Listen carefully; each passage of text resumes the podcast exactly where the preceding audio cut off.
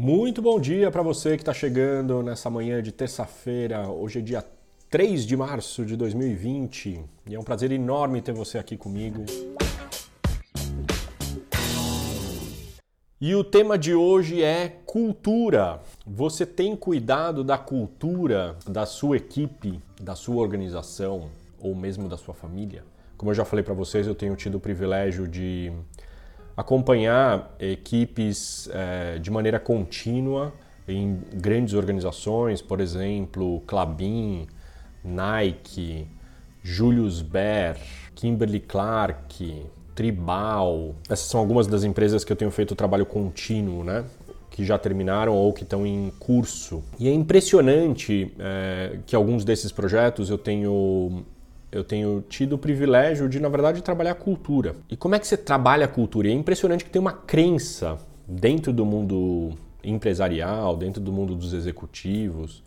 Existe uma crença de todo mundo de que. Nossa, trabalhar cultura leva muito tempo. Puta, gasta muito dinheiro e você não vê muito resultado. E de fato é um processo eterno, né? É quase como se você então, portanto, desencanasse de trabalhar você. Ah, não, não vou pensar sobre isso, desencana, deixa a vida me levar. Eu não vou cuidar também de, do ambiente que eu tô morando e do, que eu, do ambiente que eu trabalho. Não tô também muito interessado nas relações que eu tenho, deixa isso por acaso. E também não tô muito interessado na maneira como eu estou colocando isso em prática, né? Meus comportamentos e tal também não importa. Se você não quer trabalhar a cultura da tua empresa, é mais ou menos o que a mesma coisa que você fazer isso com você mesmo. A boa notícia é que tem algumas empresas que estão investindo nisso. Você pode montar a estratégia mais fabulosa do mundo. Você pode fazer a integração, a compra, a aquisição de uma outra empresa, tentar criar o sonho maior do mundo. E isso é super válido, eu dou maior força. Montem estratégias, montem um roadmap e também cuida da cultura. Coloque uma cultura a serviço dessa estratégia, porque senão, se você não trabalhar a cultura, o que, que acontece? A estratégia vai para o saco, não funciona nada. É preciso cuidar da cultura. Né? E quando eu falo trabalhar em cultura, é um trabalho contínuo, sim. Só que você vê resultado.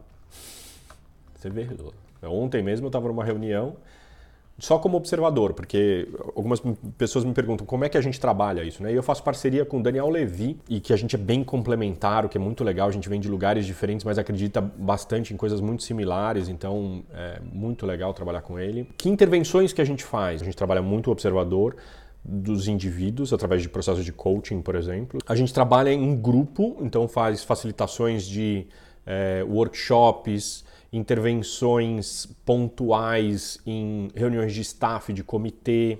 A gente trabalha relação de duas pessoas que estão tá pegando, que são críticas para o processo. Então é muito customizado e a gente vai entendendo quais são as relações que a gente precisa trabalhar. E é muito legal ver, por exemplo, comportamentos e rituais sendo criados e implementados a partir dessa reflexão do que é importante para a gente, quais são os princípios, os valores que, gente, que importam e como é que a gente está traduzindo isso no dia a dia, através de comportamentos, rituais, símbolos, é, signos e também através de sistemas, processos e etc.